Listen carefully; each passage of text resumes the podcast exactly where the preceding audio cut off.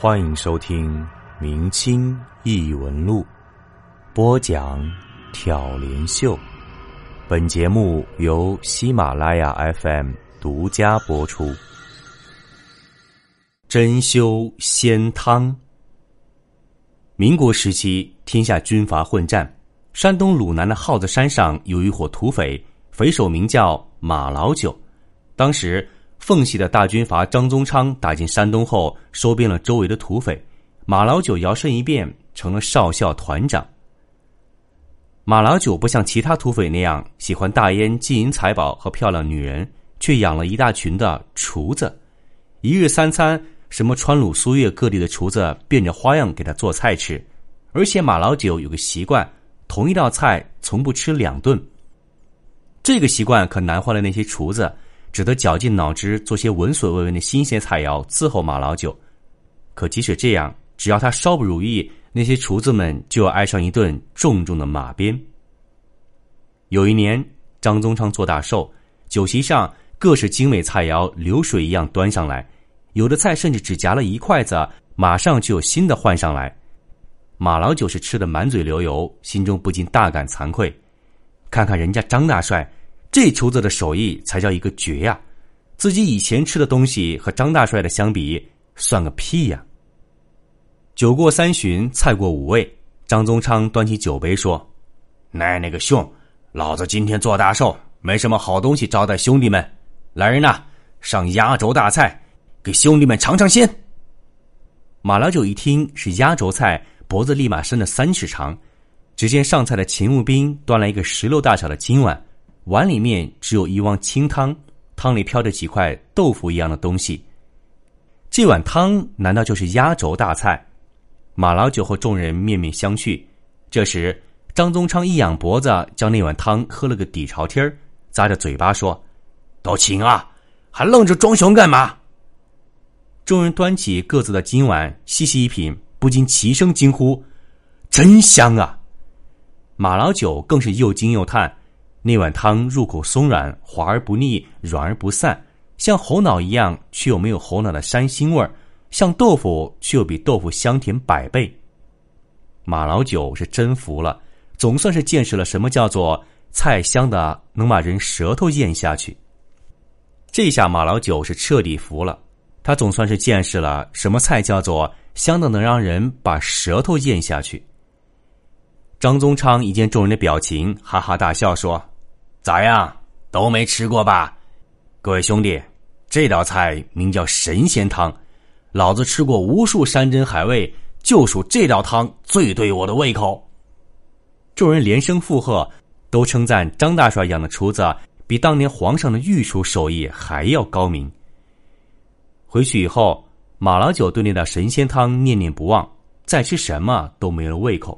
最后，他实在馋得受不了了，就派人四处打听哪个厨子会做这道神仙汤，他愿意花五百大洋请来做一顿。可是打听了很久，没有一个厨子知道这神仙汤到底是什么东西，更别提会做了。马老九实在没辙了，整天无精打采的。他让馋虫折腾厉害了，就打厨子出气。手下见了，就给他出主意说：“大哥，不妨暗地里请张大帅的厨子来给您试一试。”马老九一听，一个巴掌甩过去，大骂道：“娘的，什么馊主意！老子活得不耐烦了，敢去挖张大帅的墙角！要是让他知道了，我还能活吗？”没过几年，白崇禧带兵打到山东。张宗昌全军覆没，抱头鼠窜。当年他收编的那些土匪头子，全都依附了白崇禧，马老九自然也不例外。这一下子，马老九心里暗暗高兴。他立即千方百计寻找当年给张宗昌做菜的那个厨子，找了大半年，终于找到一个叫做牟三的厨子，说是曾经在张府做过神仙汤。马老九大喜，叫手下把牟三请来。甩出几封银元，让牟三给他做一顿神仙汤。谁知牟三看了看银元，不软不硬的说：“请马团长恕罪，小的忘记怎么烧神仙汤了。”马老九没想到，一个小小的厨子竟然敢一口回绝自己，不禁大怒。他刚要发火，一旁的副官却向他使了个眼色。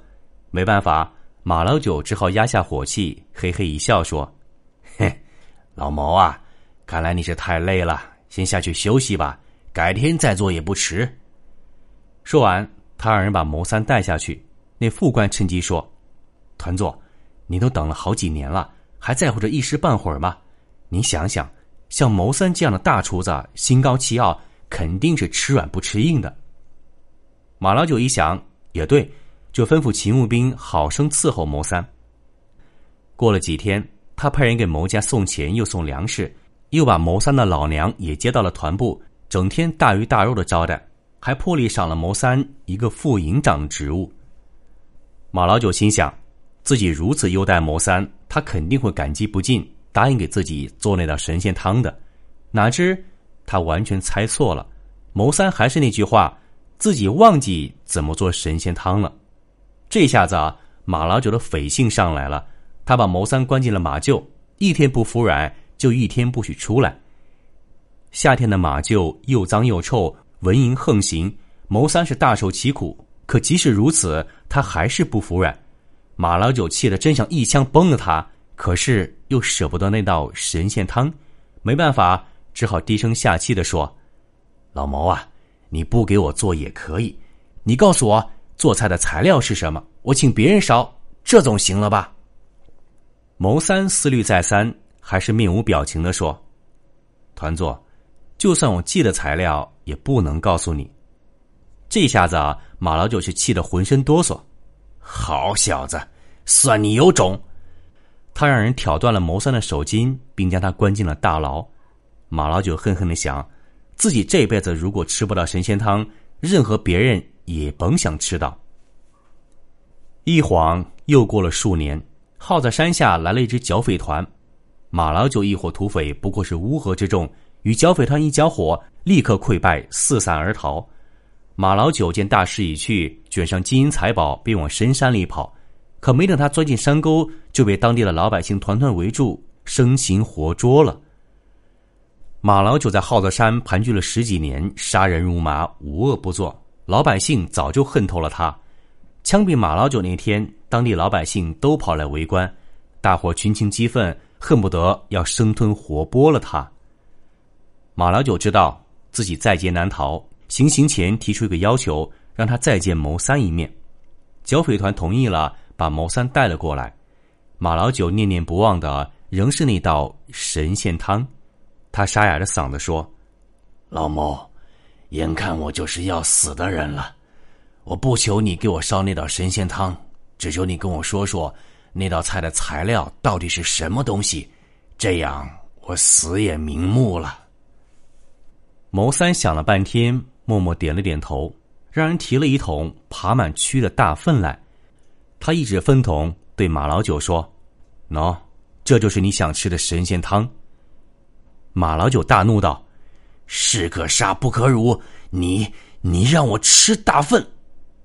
牟三却笑了，马老九，你以为你们在张府吃的是什么山珍海味吗？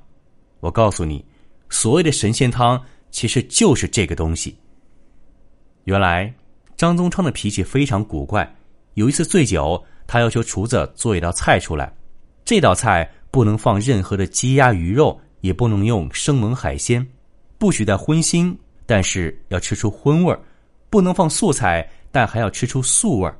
烧出来的菜还不许让他尝出来是什么东西做的，这不是刁难人吗？有个厨子刚埋怨了几句，张宗昌竟然让人割了他的舌头，并且吩咐谁做出来赏一千块大洋，要是做不出来，所有厨子全部剁了手。这下子，所有厨子全都傻了眼儿。谋三脾气刚直，眼见做出来是死，做不出来也是死，不如豁出去，拼死糟蹋这个杀人恶魔一次。于是他们到茅厕里捞了半盆子的蛆，用烧酒洗干净，去腥去皮，用蒜臼捣成了肉酱，然后做成豆腐状，烧熟了端给张宗昌吃。不料张宗昌吃后赞不绝口，立马放了所有厨子，还赏了牟三一千块大洋。马老九听到这里，彻底傻了。他没想到自己朝思暮想的神仙汤，不过是在张宗昌的淫威之下，厨师做出来的一盆子蛆。他指着牟三说：“既然你恨我，为何不像对待张宗昌那样，也烧神仙汤给我吃？哼！谋三咬牙切齿的说：“你马老九为人比张宗昌还要狡猾，你怕厨子给你下毒，从来不让厨子单独做菜，身边都有卫兵盯着，我哪有机会做神仙汤给你吃啊？”可马老九还是不解：“就这么一道破菜，你怎么不早说？不然我能挑断你的手筋吗？”牟三却说：“马团长，你想想。”如果我告诉你那神仙汤是用蛆做的，我还能活到今天吗？